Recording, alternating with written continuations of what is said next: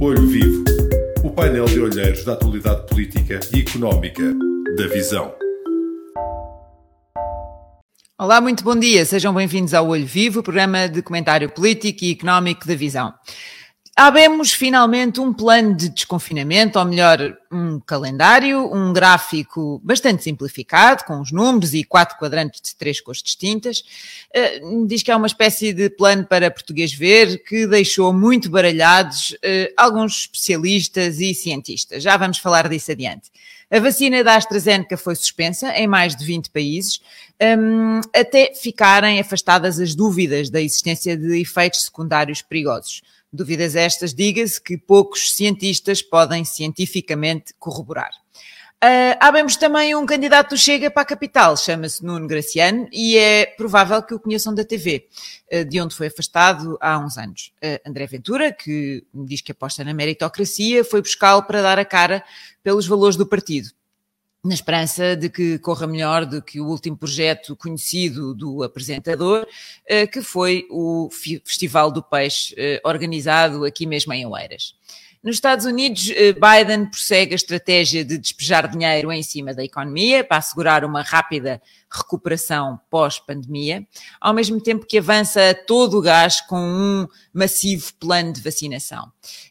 Um, pode chegar a dar, nos dias de maior desespero aqui no continente europeu, uma pontinha de inveja de não ser americano. Para falar destes e de outros assuntos, eu tenho comigo o painel residente habitual, deixem-me apresentá-los. São eles Filipe Luiz. Olá, Filipe, bom dia. Olá, Filipe bom dia, bom dia a todos. Editor executivo da, da Visão, com a pasta da política, e hoje tem um, conjunto, um, umas estantes novas aí atrás. O Filipe vai sempre mudando o ambiente. Vou atrás da net. Exato. E temos Nuno Aguiar, o Nuno é jornalista de política e de, de economia, desculpem, da Visão e da Exame, e está com um gato a miar. Não te estamos a ouvir, Nuno? Não. Nada. Portanto, se quiseres entrar e sair para ver se. Mas estávamos a ouvir-te há uns segundos atrás antes de entrarmos em Tens direto. o microfone desligado, Nuno. Parece-me que é isso. Segundo Pois o é. que está. É? Ah, Bom, ele desapareceu, vamos, vamos ver se ele volta, se ele volta a entrar. Entretanto, se calhar, enquanto esperamos pelo Nuno, podemos ver aqui assim um vídeo, um vídeo divertido que, já que vamos arrancar com o primeiro tema, Filipe, que tem a ver com a ciência versus a política e o que é isto de fazer planos políticos, lembrei-me aqui de uma passagem do Yes Minister, vamos, vamos ver.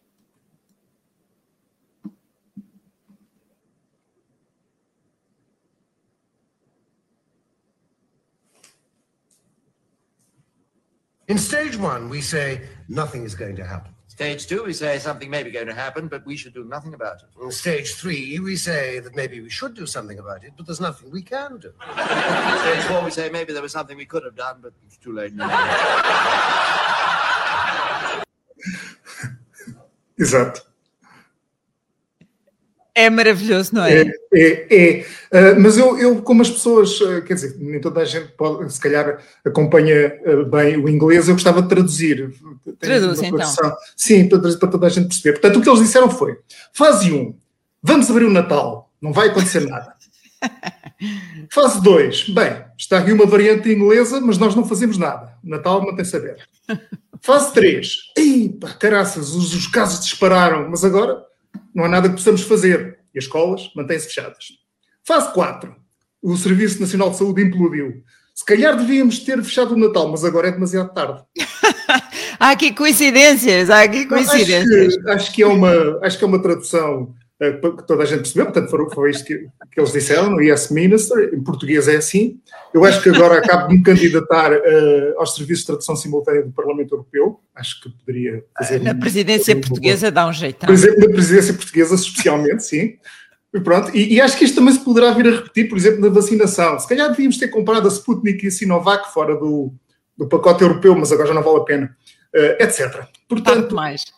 tarde demais. Uh, portanto, acho que agora, se alguém não teve mais dificuldade com o inglês, Yes, Mais ministers sempre a, a adiantar dilemas políticos, é, Uhum. é delicioso. Bom, então vamos começar por este tema. Entretanto, esperamos que o Nuno se junte a nós, vamos ter fé.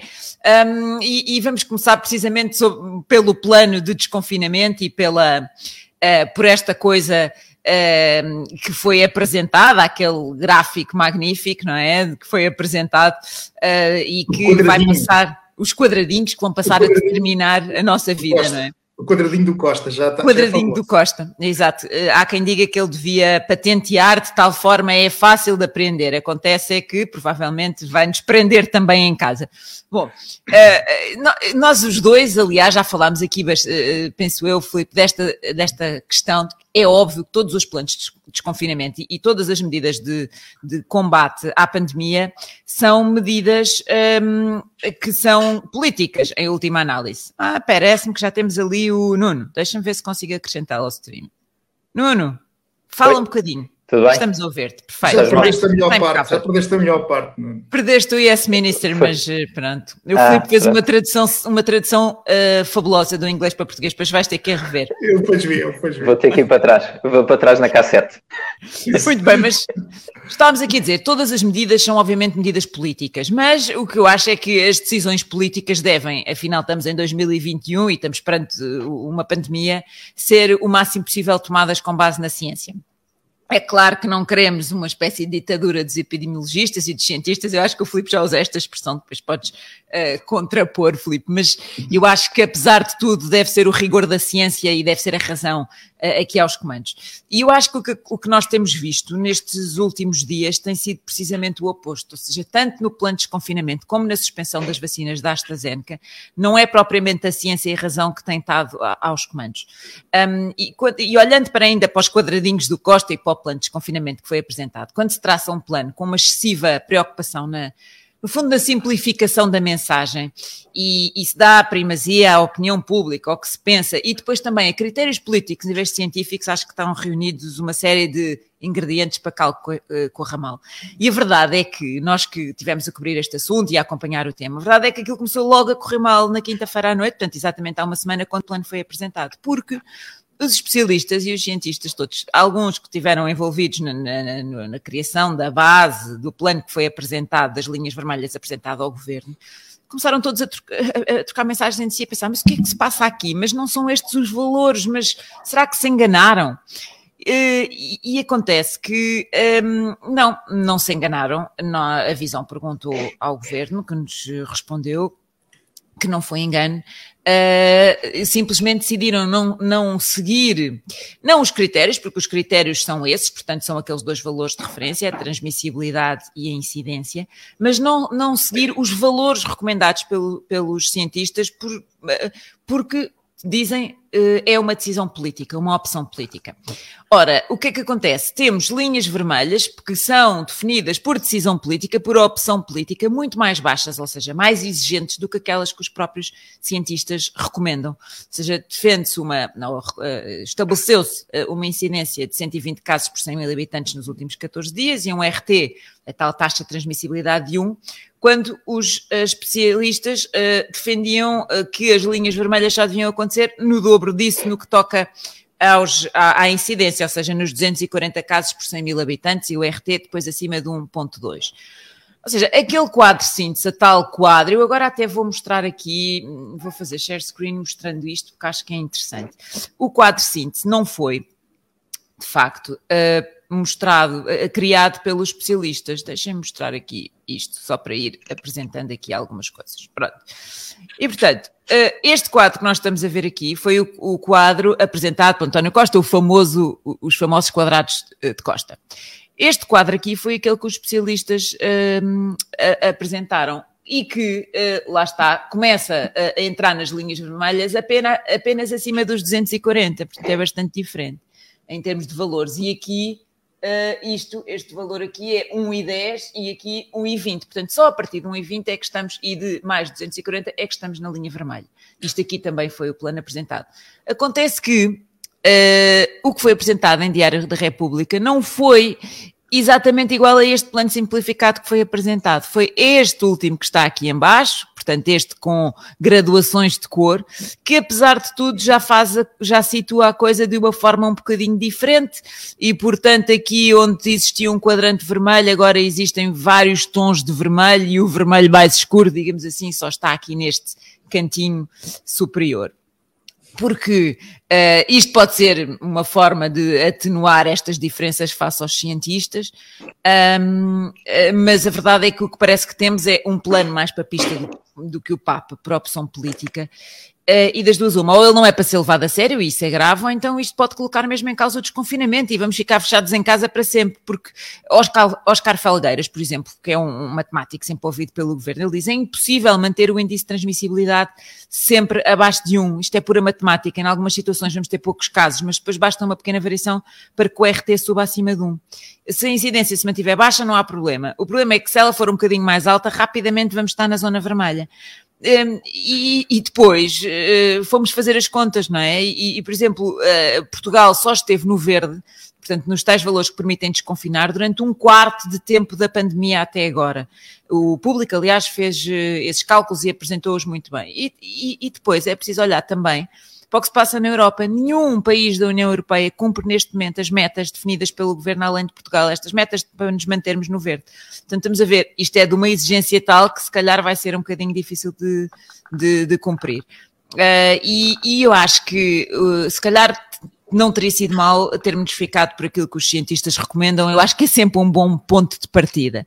Um, a mesma coisa, diga-se, uh, com a suspensão das vacinas da AstraZeneca, se, uh, se, calhar até deixei esse tema para vocês irem mais por aí, porque já falei muito, mas que foram obviamente suspensas sem qualquer evidência científica de que façam Uh, mesmo mal, quer dizer, os riscos de, de coágulo um, são, uh, têm muito maior incidência na população em geral do que uh, nos vacinados, uh, propriamente ditos. Portanto, eu percebo que há aqui uma questão de confiança, mas a política deve seguir a ciência, porque depois, quando vier a alegar a ciência, as pessoas não acreditam nela.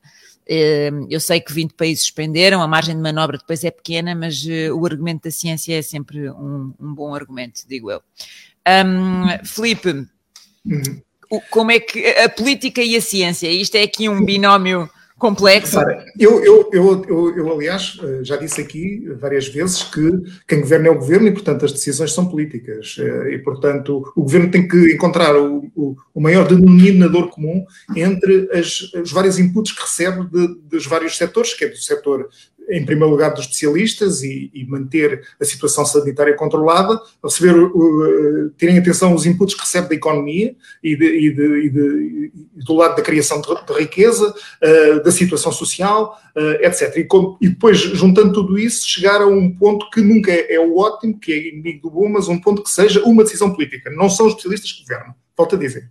A questão é que o, o facto de, neste plano de desconfinamento, haver de facto uma, uma visão mais papista que o Papa, no sentido mais restrita do que aquilo que os próprios especialistas pedem, e normalmente nós vimos sempre o governo uh, a ser menos restrito. Uh, uh, de repente, não se sabe o que, é, o que, é, que devemos concluir daqui. Ou seja, o que concluímos é aquilo que eu já desconfiava e já tinha dito aqui, que é o trauma do Natal e da, das facilidades dadas no Natal foi, é muito forte no, no, no governo. No governo e no, no, António Costa e no Presidente da República.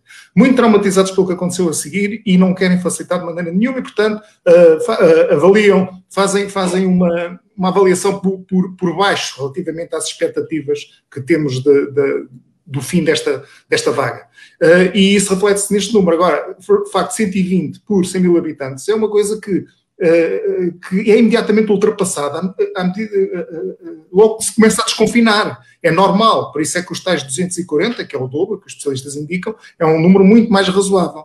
Dizias que só durante um quarto da pandemia é que tivemos abaixo de 1. De facto, tivemos quase todo o verão desconfinados, num ou num ponto 1 por aí, e não houve problemas no verão. Os problemas vieram depois, uh, por, por, já por outras razões, e quando começou a aumentar os casos e não se fez nada.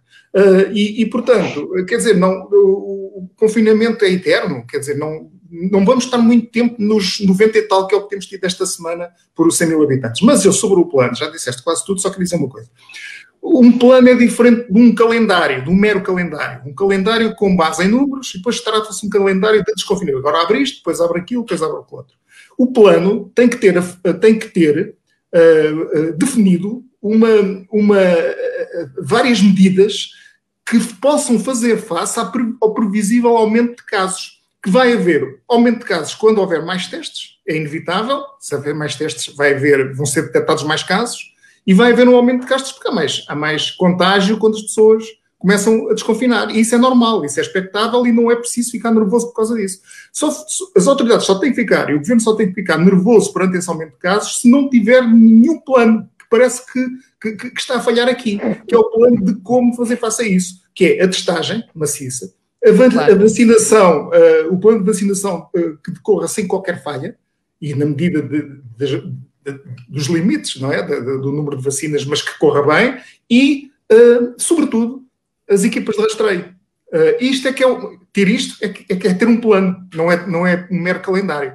Sobre a vacina, a AstraZeneca, a questão é política, porque a, a Pfizer também teve uh, caso, alguns casos, uma incidência muito baix, baixíssima, que não, não quer dizer nada, mas que teve, também teve exatamente os mesmos problemas na, no tal alegado uh, efeito secundário dos coágulos, como a AstraZeneca. E, e, e, ninguém falou nisso, só se fala da AstraZeneca, tal como se fala da AstraZeneca AstraZeneca relativamente uh, ao facto de não, não dever ser dada a maiores de 65 anos. Porque, porquê? Não porque seja perigosa, mas porque não se sabe bem qual é o se tem efeito ou não tem, porque não foram feitos ensaios suficientes para chegar a essa conclusão, mas os outros também não fizeram. Acontece que a AstraZeneca anunciou que não fez. E essa é a diferença. E, portanto, há aqui uma questão política que tem a ver com várias. Uh, aliás, repara, é uma coisa: uh, as vacinas, quer queiramos, quer não, são um negócio. As farmacêuticas estão a produzir as vacinas e não é para perder dinheiro, não é? E, portanto, isso aí mete logo implica logo o deficiente plano europeu de aquisição de vacinas.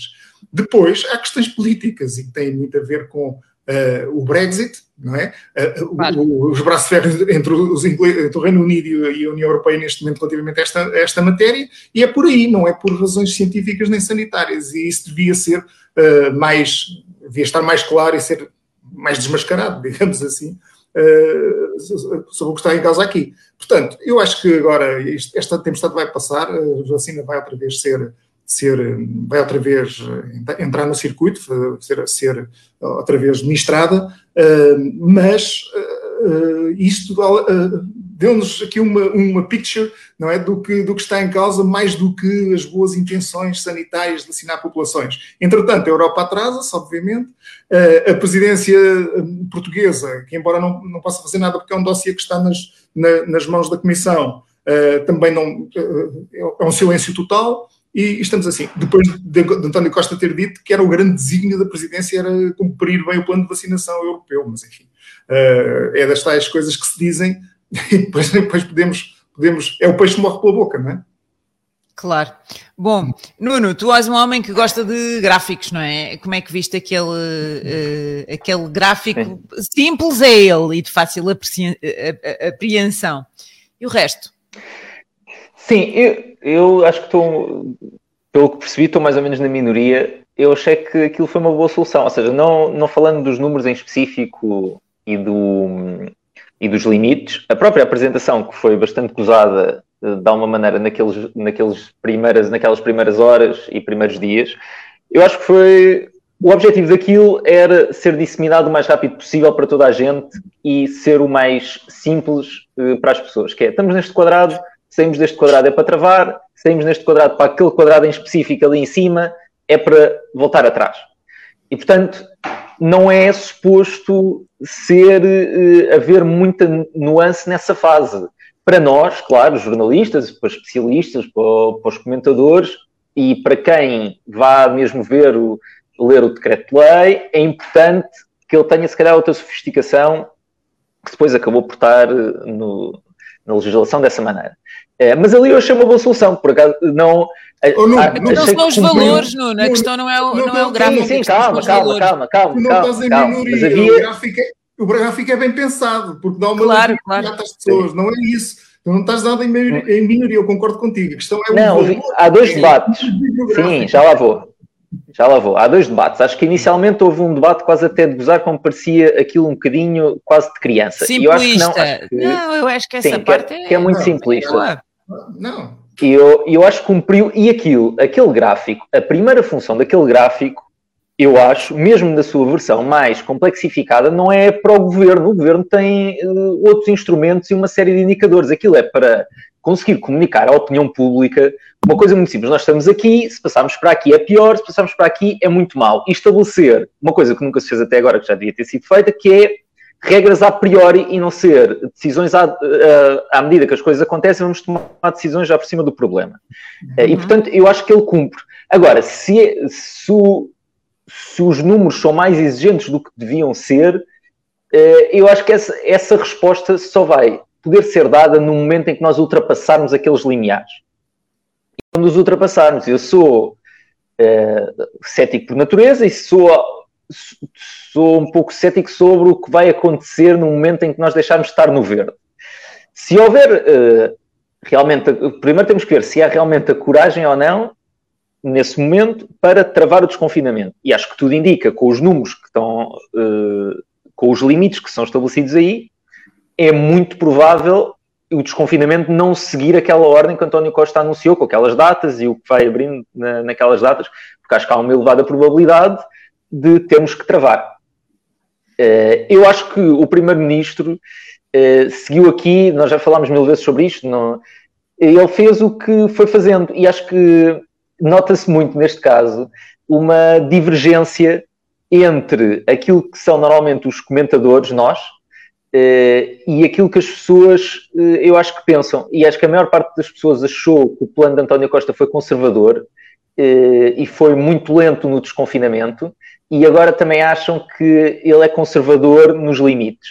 Mas eu acho que a maior parte das pessoas está confortável, precisamente devido ao trauma do Natal que lhes foi martelado em cima, uh, para a generalidade das pessoas, eu acho que elas estão confortáveis com uma coisa que seja mais conservadora. Além disso, nós não temos exatamente a certeza do power que o vírus tem, na força que o vírus tem no momento do desconfinamento com todas estas variantes. Portanto, se me perguntarem entre ser mais colocar umas metas mais ambiciosas ou, não, ou, ou, menos ambiciosas, eu não, não me parece mal que as metas sejam, uh, sejam mais ambiciosas.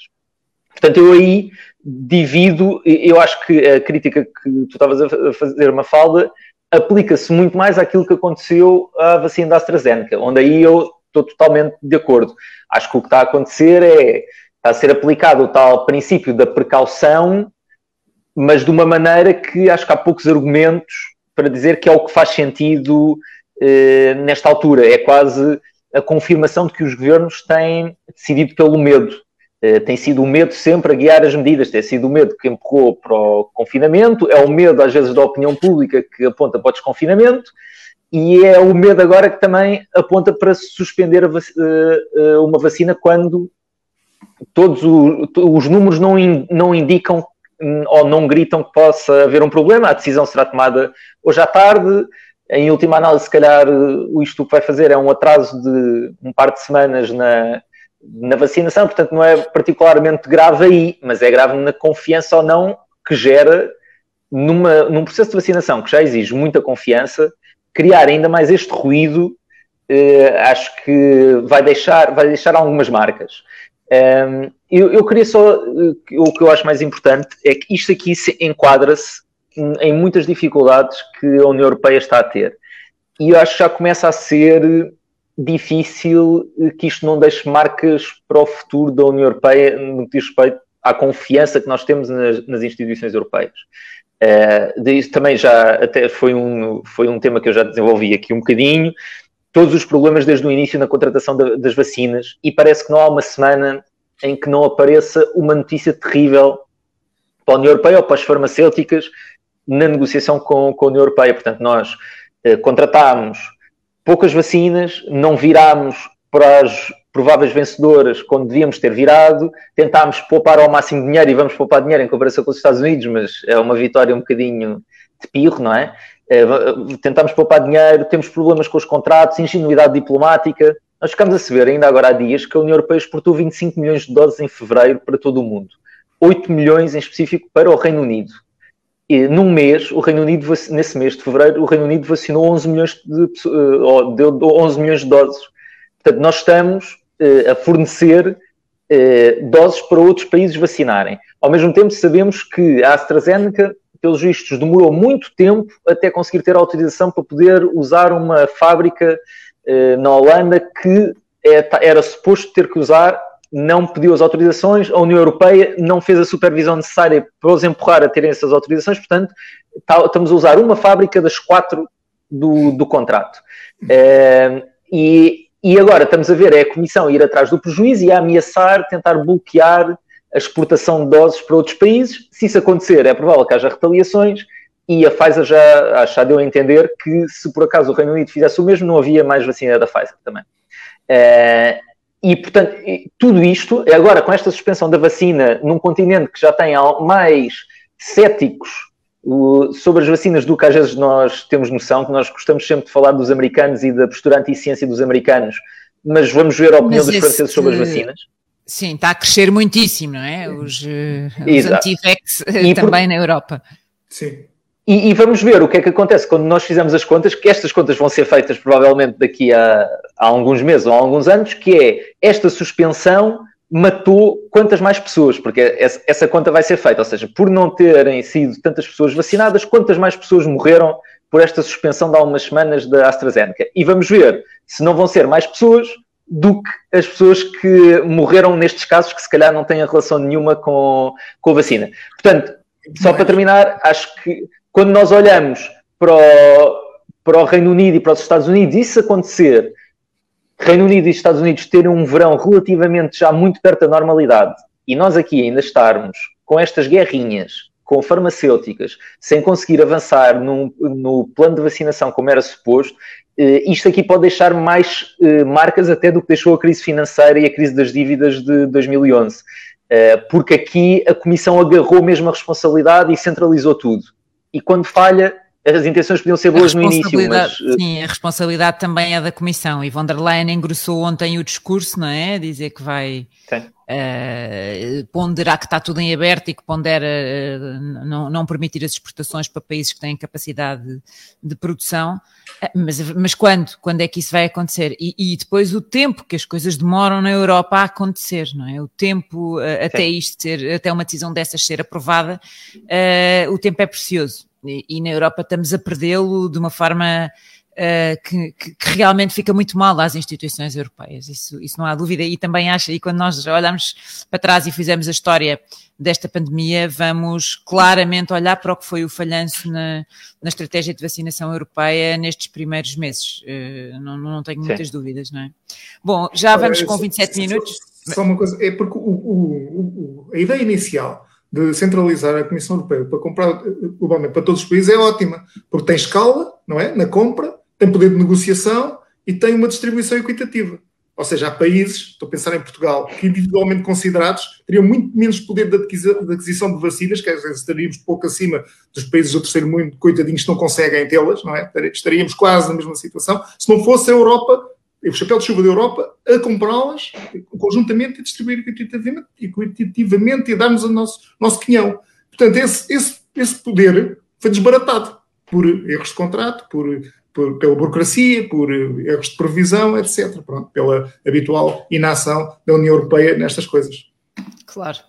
Bom, vamos passar então para o segundo tema do dia, e o segundo tema do dia é o candidato do Chega para a capital, uh, Felipe. Uh, temos aqui, decidimos escolher o epíteto de televisão, porque televisão, diretamente sim. da visão, uh, da televisão para, os, para as listas eleitorais. É um Como é que viste aqui esta, esta escolha?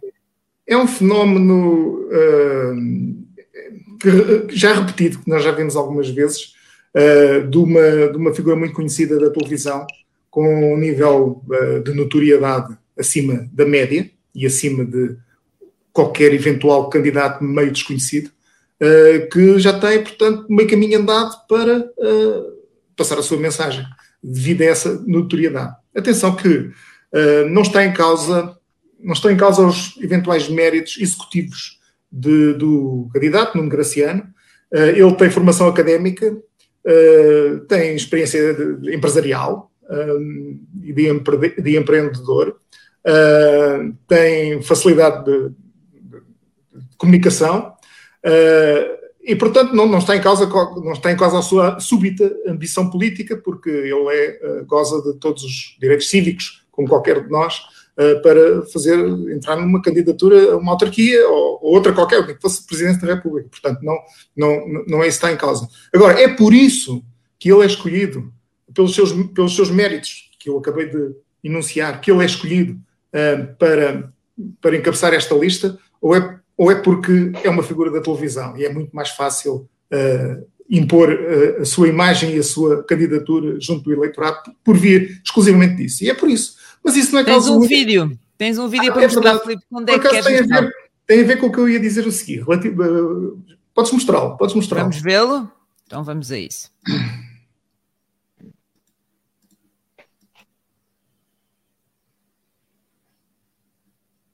Antigo apresentador e comentador televisivo Tio Careca foi apontado esta sexta-feira como candidato do Chega a Lisboa nas próximas eleições autárquicas. Apontado, não sei se é a expressão certa. Eu diria mais disparado, porque eu trabalhei no circo e sei bem como é que é. Quando o espetáculo está murchinho, mete-se alguém no canhão. Quem é que está aí? Estar aqui um tio tá, careca. Está bom, está bom, por favor. Era, é, um, era um bocadinho isto. O, o espetáculo está murchinho, mete-se alguém no canhão. Não é que o espetáculo esteja murchinho, porque o Chega tem. Uh, enfim, últimos resultados, nomeadamente das presidenciais, resultados espetaculares. A questão é Lisboa. Uh, repara que uh, André Ventura teve menos, teve menos expressão eleitoral no Distrito de Lisboa e no Distrito do Porto, sobretudo no Porto, mas também em Lisboa. E dentro de Lisboa, no Conselho de Lisboa, porque isto é uma eleição para a Câmara Municipal de Lisboa. Eu tive a ver resultados e resultados de André Ventura, ele ficou Lisboa, nos 16 distritos, 16 conselhos do Distrito de Lisboa, ele ficou em segundo lugar, logo a seguir a Marcelo Rebelo de Sousa, que ficou sempre em primeiro em todo lado. O André Ventura ficou em segundo lugar em 13 dos 16. Ele só ficou em terceiro lugar em, em, na Amadora, em Oeiras, aliás, onde teve o resultado mais fraco, curiosamente, Amadora, Oeiras e precisamente o Festival Lisboa. do Sushi explica isso. Hã? Desculpa? Estou, estou a brincar, dizer que o Festival do Sushi Ah, o Festival do Sushi, do sushi exatamente. Mas foi antes, foi antes, estou a brincar, estou a brincar. Sim, sim, sim, sim. Uh, bom, mas ele, mas ele tem, tem de facto o resultado no Conselho de Lisboa do Chega não é propriamente brilhante, é mais no, na, na, periferia, nas periferias, não é? Odivelas, Louros, até Cascais, uh, curiosamente, teve um ótimo resultado. Um, Mafra, por aí fora, Lourinhã, uh, Sebal Montagraço, eh, em, todo, em todos eles, exceto em três, e um deles é Lisboa, ele, ele, ele teve, teve ótimos resultados. E, portanto, uh, o espetáculo pode estar ligeiramente murchinho em Lisboa. E está mais ainda, porque a direita tem um candidato forte, não é? O Carlos Moedas, apoiado pelo PSD, CDS e outros pequenos partidos, tem, é, é um candidato forte à direita, que coloca uma, uma dificuldade acrescida ao, Chega, que é um partido que quer crescer e que tinha que ter um, um candidato também com notoriedade.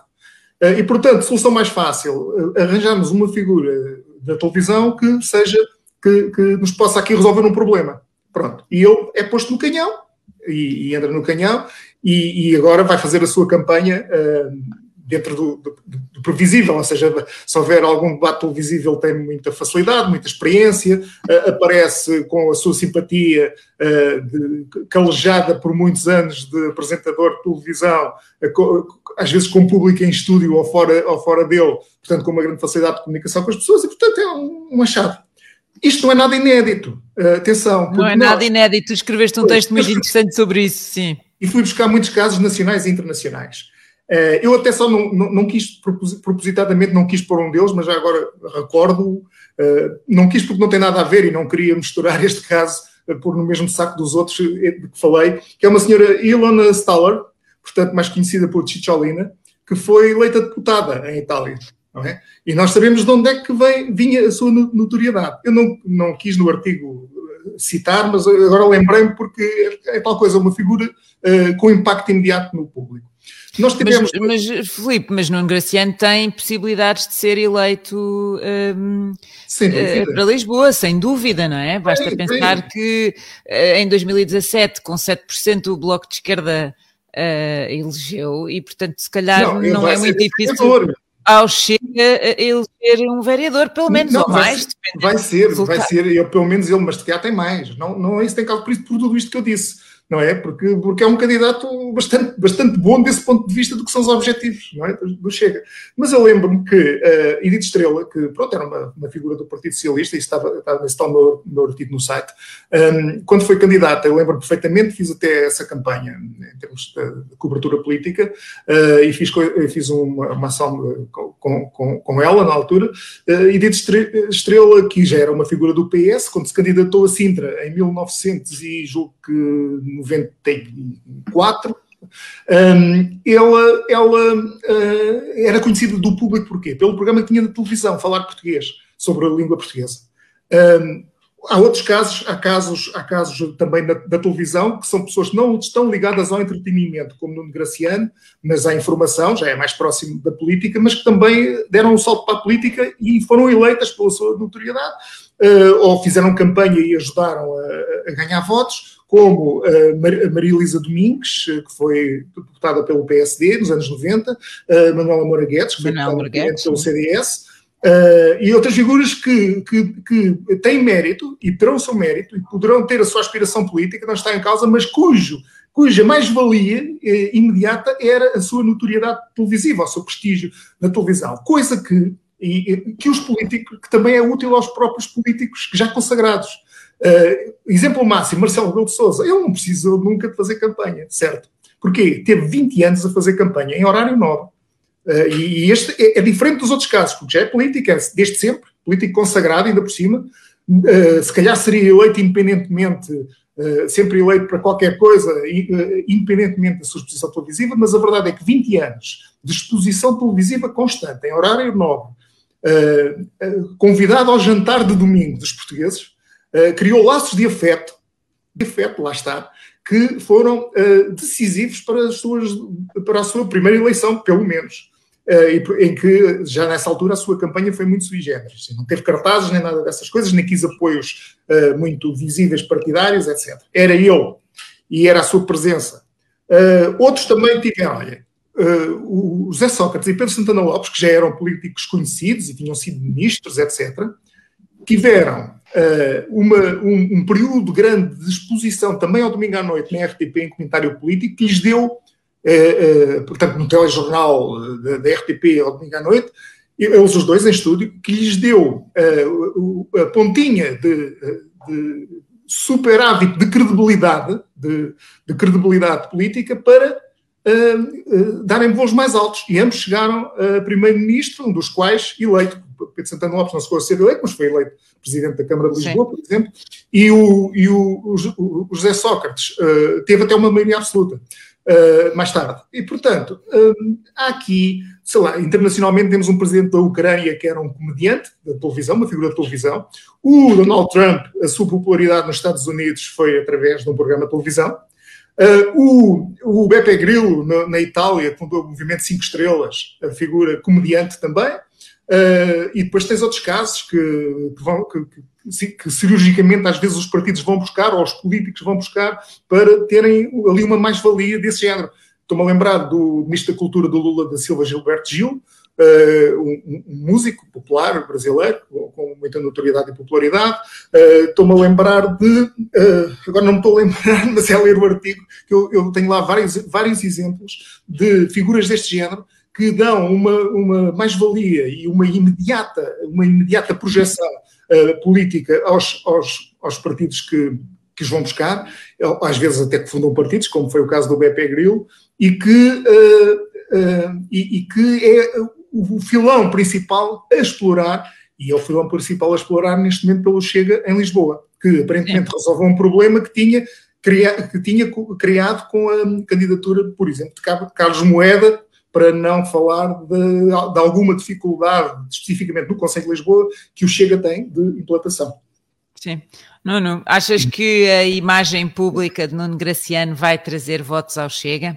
Ou pode mesmo prejudicá-lo, se pensarmos no que tem sido o seu percurso Sim. nos últimos tempos? Temos um vídeo, não sei se queres ver o vídeo e isso enquadrar ou se queres. Eh, Sim, pode ser, pode ser só, já o vídeo só no instante. Eh, eu acho que tem piada, depois eu já, já falo um então pouco. Então vamos lá ver um o vídeo. Isso. Vir a 3 mil pessoas em simultâneo. Melhor só se fosse sofrer, não é? Fica ali logo depois todo uhum. mundo Mas, eh, quer dizer, até foi o evento até foi bastante promovido, Sim, era de esperar é que até fosse um bocadinho mais profissional, acha? Não, Xana, não era de esperar nada. A organização era do Nuno Graciano, portanto esperava-se uma coisa tudo menos profissional. O mais normal era sair dali um programa de apanhados e não andou eh, muito longe. Vejamos o que o tio Careca disse no lançamento do Sushi Fest. Vou esperar com certeza absoluta um festival como é uma experiência como não há outra. Uma experiência absolutamente única. Lá está, não mentiu, não mentiu, tudo verdade, uma experiência como não há outra. É uma experiência absolutamente única ter de lutar pelo último pedaço de salmão cru. É tipo um ensaio eh, sobre a cegueira versão sushi. Depois, assim, tipo de série. Era, era, era até aqui. É, eu, pronto, eu, tem todo piada, o resto do clipe tem piada. Isto aqui é a última vez, não foi a última vez, porque não Extremamente desagradável a Joana, mas muito certeira sempre. Sim. Ir a alguns. eh, ele acaba por ir de vez em quando aparecer na televisão, mas assim, a, a última vez que eu me lembro dele estar na Rivalta não foi por eh, um motivo muito positivo, foi em 2015, com a organização deste Sushi Fest. Eh, em Oeiras que deu muitos problemas. Foi, para quem se lembra de um caso há dois anos de um festival eh, norte-americano que era o Fire Festival, em que as pessoas tiveram que ser evacuadas. Isto foi o nosso Fire Festival em versão, eh, de uma versão um bocadinho menos dramática, eh, é em que o, o, o Nuno Graciano teve que dizer eu sou o culpado por estarem com fome de estarem tanto tempo à espera, pessoas a queixarem-se que não conseguiram comer, a pedirem reembolsos, pronto, foi assim um...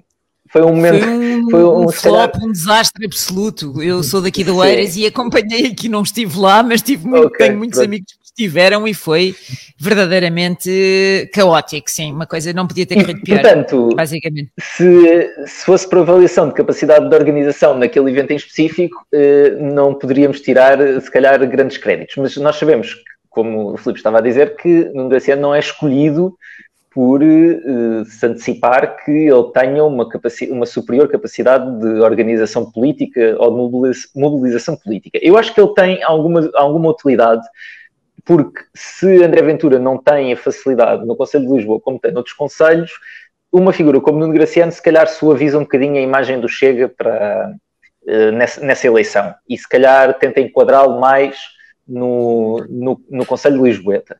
Eh, eu acho interessante, e vou tentar ser muito rápido no- aqui no comentário, que um partido que se apresenta sempre como antissistema vá sempre, parece que tem sempre a tentação de ir buscar precisamente o sistema, e neste caso era uma pessoa do sistema mediático.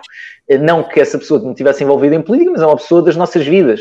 E quem diz Nuno Graciano diz eh, sempre a presença de Maria Vieira, ou até de Massinha Jardim, por exemplo, e depois até de uma série de ex-quadros do PSD ou de outros partidos. Eh, Parece que há menos interesse em que sejam mesmo pessoas fora do sistema, mas é mais interesse de buscar pessoas que o sistema chutou para, para fora dele. Eh, e, isso- e isso eu acho curioso na escolha. Em, em específico sobre, sobre o sucesso ou não, acho que vai ser um teste muito interessante, precisamente por aquilo que o Filipe estava a dizer, porque eh, vai correr contra um candidato que, do PSD e do CDS que tem alguma força, ou pelo menos tem boa imprensa. E isso faz uma diferença muito grande, acho eu, na maneira como depois vai ser, como vamos cobrir a eleição, porque se Carlos Moedas for a verdadeira oposição eh, a Medina, e se for centralizar eh, esse centralizar e simbolizar a oposição ao, ao PS na Câmara de Lisboa, é muito mais difícil o Chega e André Ventura dizerem que eles é que estão a fazer a verdadeira oposição, como fizeram, por exemplo, eh, como fazem no Parlamento frequentemente, como André Ventura, ou como conseguiu posicionar-se, por exemplo, nas eleições presidenciais, eh, como tentando assumir-se como o verdadeiro rival quase de, de Marcelo Rebelo de Sousa.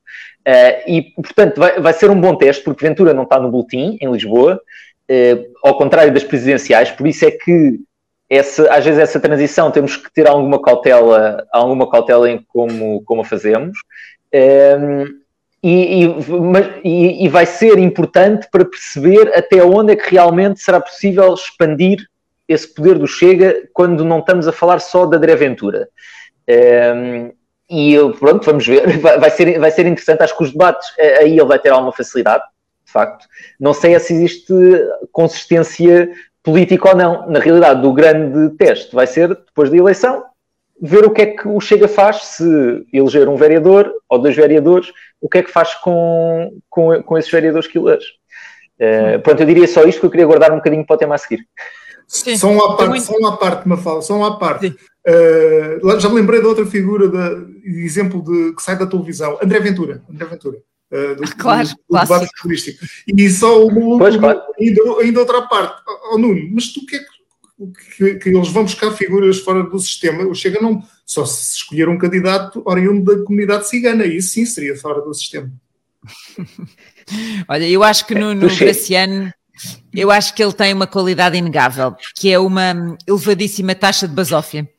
E, e, a taxa de basófia uh, pode dar votos, quer dizer, uh, se calhar vai dar votos ao Chega, não, não tenho dúvidas. E eu acho que uh, o André Ventura disse muitas vezes, ou já disse que vai continuar a trazer caras famosas deste tipo e tal. E eu acho que isso pode fazer um, pode ser um bom serviço uh, para mostrar exatamente depois o que é que o Chega hum, vale. Uh, porque uh, eu acho que candidaturas deste género, escolhidas assim, com figuras com, com este nível de experiência e de capacidade, podem temo que as, os possíveis passos em falso e as tiradas infelizes e as um, sejam tantas que deixem muito claro o nível de competência ou, enfim, ou, ou falta dele uh, rapidamente. E, e, e, portanto, isso pode também ser um, revelador sobre uh, a tal falta de consistência que, que, te dizias, Nuno, que não sabias se, se, se, iria ter, não tenho dúvidas que não terá uh, muita, mas pode ser que nos surpreenda. Uh, e isso pode ser, pode, ser, pode ser realmente revelador, não é? Um, e, e, quer dizer, é só olhar para a experiência e já começou, não é? Ele, ele, ele, veio dizer que foi presidente da Associação Académica, mas não foi, portanto já, já, já está aqui a falhar no currículo e já houve aqui um, um meio de comunicação social que foi eh, desmentir isso. Ele em 2016 tinha feito declarações extraordinárias a dizer que o maior inimigo da democracia era a democracia. E agora vai tentar explicar o que é que ele queria dizer com isso, dizer que, bom, eh, ele gosta da democracia e da liberdade, mas não de libertinagem, whatever that is, que raio seja a libertinagem, não é? Depois em 2018 Uh, teve uma, uma declaração que eu acho também espantosa uh, sobre, a propósito de um livro que ele tinha escrito sobre parentalidade e tal, ele dizia que uh, os filhos que maltratam os pais merecem, no mínimo, prisão perpétua. E os pais que sodomizam os filhos merecem, no mínimo, pena de morte. Portanto, eu pergunto-me se o mínimo é pena de morte, o que é que há antes disso? É, é tortura muito grande, cortam-nos em postas e depois morrem. Não sei, deve ser isso. Uh, e depois acrescenta que é radical nestas situações, e, enfim, por aí. Uh, e depois, é assim, o homem estreou-se na televisão e, e uh, na década de 90, não é? Desses tempos, depois na TV, depois foi para a SIC, depois foi para a CMTV. E, e, e, quer dizer, já não o querem, na verdade, na televisão, porque consideraram aquilo que começou a ser prejudicial para a antena. Portanto, acho que é curioso perceber como é que ele pode não, não ser, vir a ser prejudicial depois eh, para, para enfim, para uma variação. Uh, vamos lá ver, acho que de facto vai ser eleito, tem excelentes hipóteses de ser eleito, é preciso a coisa correr muito mal e haver muito disparate pelo caminho para não ser. E isso pode ser revelador também. Portanto, eu até estou expectável de perceber uh, como é que isto vai correr e quantos, estou uh, expectante, aliás, quantos outros candidatos deste género é que podemos vir a ter pela frente.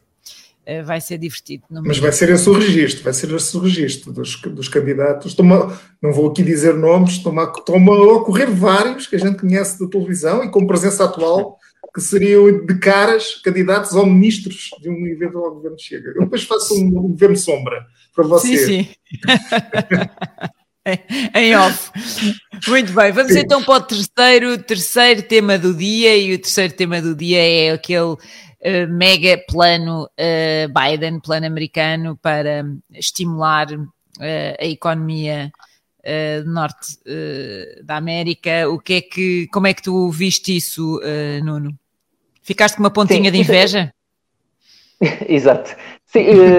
Sim, uh, já, vou, já chego aí à comparação com, com a União Europeia, porque eu acho interessante. Isto aqui é, é possível que seja o maior uh, plano de expansão do Estado norte-americano desde o New Deal.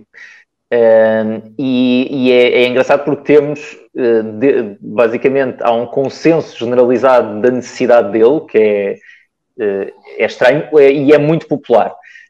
Um, ele é ainda mais estranho porque ele aparece em cima de um plano que já foi colocado no terreno por Donald Trump. Ou seja, Donald Trump já, já tinha feito um programa de estímulo e isto é um programa de estímulo em cima desse programa de estímulo. O que significa que os apoios que eles vão dar são muito, muito superiores aos apoios que deram a seguir à crise de 2008, que foi a seguir à falência do, do Lehman Brothers. Uh, ao contrário do, do passado, também é um plano muito mais focado nos mais pobres e na classe média, classe média baixa. Uh, nos planos fiscais, nos últimos 20 anos nos Estados Unidos, têm beneficiado essencialmente os contribuintes mais ricos, com alívios de impostos no topo da cadeia, e em específico a última, a última, a última reforma feita ainda por Donald Trump em 2017, aquilo, olhando agora para a análise deste plano em comparação com esse, aquilo parece quase cómico, porque no plano de Donald Trump foram mesmo os 1% mais ricos e os 0,1% mais ricos que mais beneficiaram desse, desse alívio fiscal. E neste caso é o contrário. Uh, os 20% mais pobres nos Estados Unidos devem ter um reforço de 20% do seu rendimento já a seguir aos impostos. E tem um elemento muito, muito importante, que o que eles chamam um Child Tax Credit, que é uma espécie de abono uh, de família, ou seja, conta uh, conforme o número de filhos que cada família tem, que uh, as análises até agora que já foram feitas deve reduzir a pobreza infantil para metade. Os Estados Unidos não tinham um programa deste género, ou tinham, mas era muito condicionado a ter emprego e a rendimento, e este aqui vai provavelmente fazer uma diferença muito grande. E Biden está a fazer aquilo que todas as pessoas disseram que ele tinha que fazer, que é go fast, go big, é rápido e em grande, eh, que é muito diferente daquilo que Obama fez. É muito interessante isso, porque Obama tentou ser muito Uh, ir muito uh, específico, ele estava fascinado com uma teoria de psicologia económica que era os nudges, que era pequenos empurrões para tentar convencer as pessoas a fazerem certas coisas. E os nudges eram tão pequeninos, esses empurrões eram tão pequenos que as pessoas quase não notaram que estavam a receber mais dinheiro. E Biden não, aposta em cheques, vai mandar cheques como Donald Trump mandou cheques, um mega, é 1,9 bilhões, ou seja, e neste caso é mesmo bilhões, nós às vezes traduzimos mal não, os bilhões americanos. São, são, trillions, são trillions, portanto são bilhões em português. São sim. mesmo bilhões de dólares, exatamente. E pronto, a legislação é, é, mesmo muito popular. Só esta legislação deve fazer o mundo todo crescer mais 1%, a legislação do, dos Estados Unidos. Portanto, é um poder enorme, é um transatlântico, a, capacidade, a capacidade orçamental eh, dos Estados Unidos. E depois deprimimos, aquilo que estavas a dizer é, sim, quando olhamos para o que nós fazemos na Europa, que é tudo muito mais lento, tudo muito mais mediado, ou seja, é preciso as empresas candidatarem-se a um programa que eventualmente ainda vai ser legislado e colocado no terreno para depois conseguirem aceder eventualmente a uma percentagem daquele valor. Ou seja, é tudo muito mais burocrático. Eh, também há motivos para isso. Nós temos um Estado social que consegue absorver parte do choque e os americanos não têm, não têm essa capacidade instalada, portanto também precisam de mais. Eh, mas é hum, mas é tudo muito mais uh, lento e mais difícil das pessoas atribuírem ao governo o bem que lhes está a ser feito quase. Uh, e depois estamos a ser muito mais conservadores, em específico Portugal, nós já sabemos, estão a ser muito mais conservadores. É, eu gosto muito de usar este, esta imagem, que é uma imagem que circula às vezes no Twitter a gozar, que é há um meteorito que está a acertar na Terra e depois é o que é que tu dirias nesta situação? E as pessoas dizem pá, começava a pensar como é que iria consolidar as contas públicas uh, nessa situação, que é um bocadinho quase o que nós estamos a fazer aqui, que é, não vai haver uma emergência maior do que esta. Não, não é possível guardar pólvora e munições para outra situação. É agora. Uh, e, portanto, eu acho que devíamos estar a olhar para os Estados Unidos e acho que eh, na Europa e, e em Portugal em específico ainda não se percebeu a mudança no debate. E a mudança no debate é ser mais agressivo em política orçamental já. Há condições para isso, há um apetite, principalmente com esta crise, que não vai desaparecer e uma exigência que não vai desaparecer de, das pessoas em quererem que o governo faça mais. Faça mais na desigualdade, faça mais em sistemas fiscais, faça mais nos apoios sociais.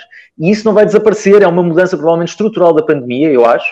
Já se está a ver, Biden fez isto porque sentiu que podia fazer isto que as pessoas exigiam que o plano fosse ambicioso. E na Europa, se as pessoas exigirem e não lhes for dado, outras pessoas vão, vão prometer dar e se calhar não vão ser as pessoas que nós confiamos mais. Claro, eu acho muito interessante porque são. É interessante o jogo do descobrir as diferenças aqui, não é? São abordagens completamente diferentes. Nos Estados Unidos é esta lógica de dar dinheiro diretamente às pessoas um, e, e, nós cá temos a lógica de pagar uh, às empresas para as pessoas manterem os empregos. É, é, é uma lógica uh, bastante diferente. E, e, são duas pistas também diferentes de corrida, não é? Uma é do sprint, uh, e nos Estados Unidos a ideia é ser rápido e em força e, e, e, com tudo, ir com tudo, e a lógica da Europa é da maratona, é olhar para o médio prazo, para o longo prazo e vamos com calma fazer esta corrida.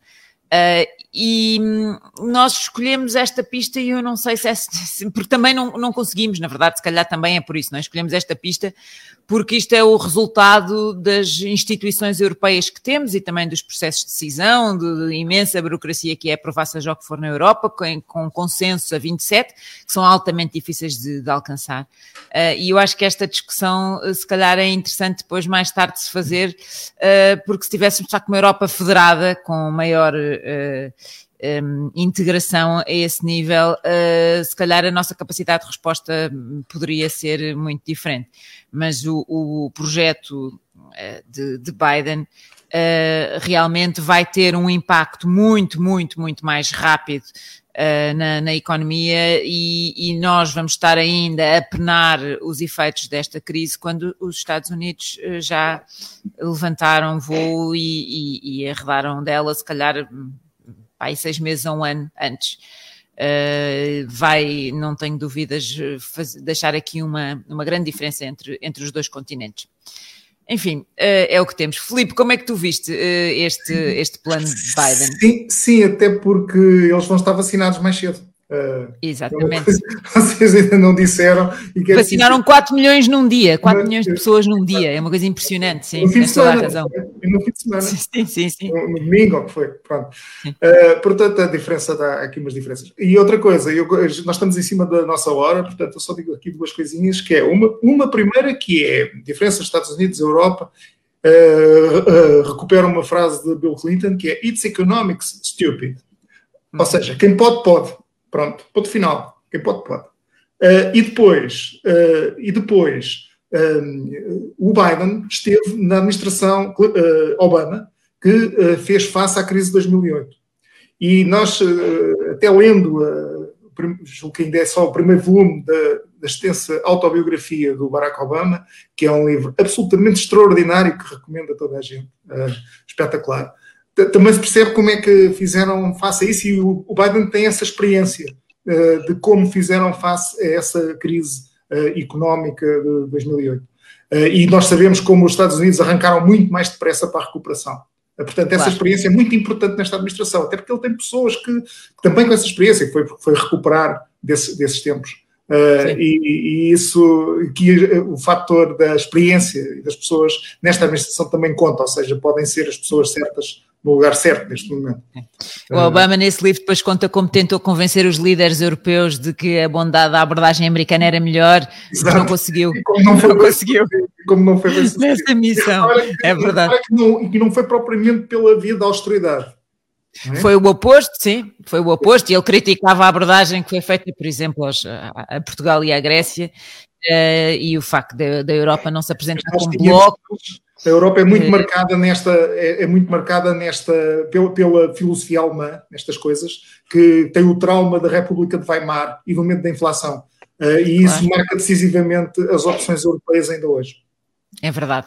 Bom, então vamos para as notas finais e se calhar para não falar de seguida, uh, Nuno, tens uma nota final sobre as eleições holandesas. Temos ali uh, uma grande diversidade, hein? aquilo foi uh, Sim, é, um não, parlamento multicolor. 37, 37 partidos correram, 16 entraram no, no, Parlamento, portanto, já não sei se acho que era o Ricardo Costa que estava a colocar no Twitter o, o se calhar não era, mas pronto, era um gráfico, era a dificuldade em fazer um gráfico daqueles em que se vê todas as cores, do, dos que Claro, Exato. claro. Claro que os, os, os jornalistas, uh, not, claro que notam sempre aquilo que os afeta mais da vida deles, não é? E fazer um gráfico é sempre uma coisa complicada. Uh, e eu, eu, Já eu agora cobrir 16 partidos cobrir 16 Exato. partidos também não é difícil, não é fácil, atenção, não é? E, não, não de todo. Uh, mas pronto, o, o, o, Partido Liberal Conservador do Marco Rutte foi o vencedor, era o expectável, não há surpresa nenhuma aí. Uh, provavelmente vai seguir uma coligação um bocado parecida com aquela que existia, que existia anteriormente, sendo que é preciso dizer que em 2017 eles demoraram 200, mais de 200 dias até formar essa coligação, portanto vamos ver quanto, quantos demoram ne, desta vez. Mas o que eu acho mais, mais interessante aqui um, Rutte vai ser o, quando Merkel sair, será o segundo líder há mais tempo no poder a seguir a Viktor Orban.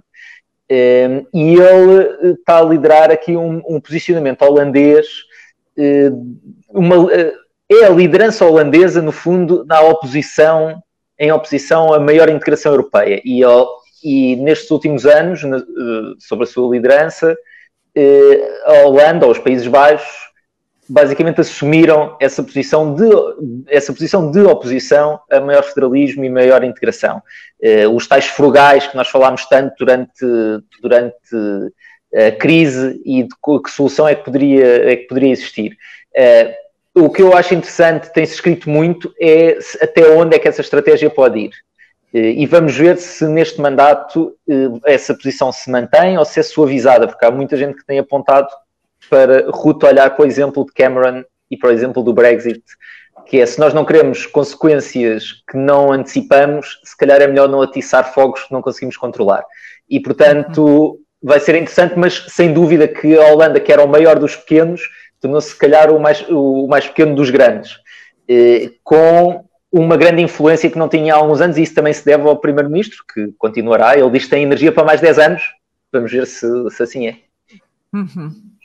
Muito bem. Uh, Filipe, tu um, tens uma nota final sobre os debates bimensais. Como é que Sim. viste ontem o debate? O que eu vi é o seguinte: para além dos problemas de, em termos de democracia e de contra, do papel da contraditória da democracia que tem, o facto dos debates com o Primeiro-Ministro de política uh, geral terem passado de quinzenais para dois em dois meses, para além desse problema, há o problema também do conteúdo.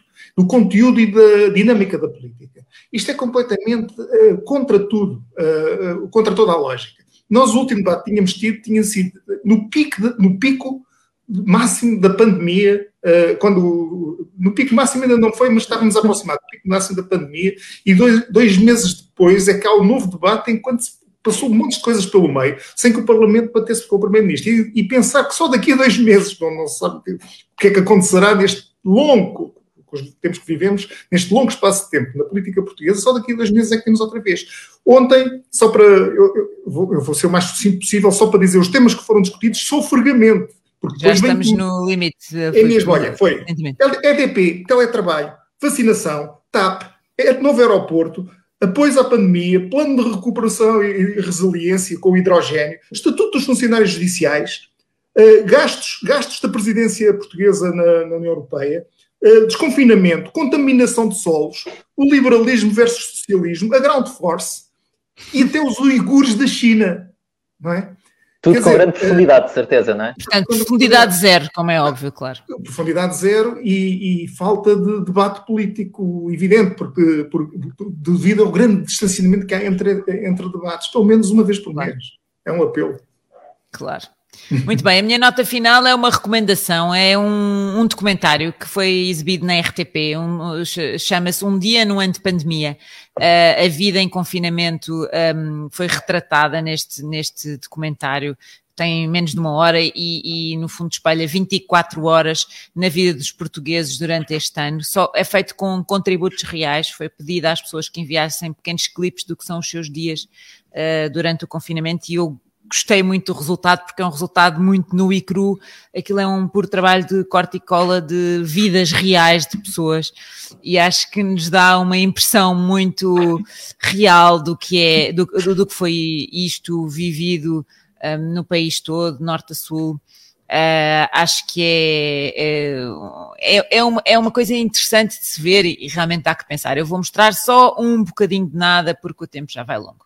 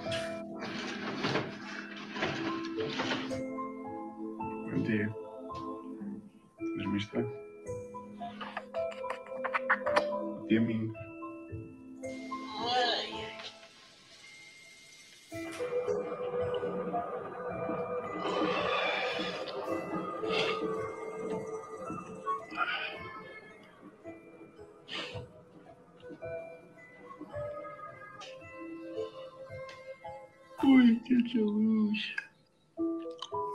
Quem sabe, meu bem?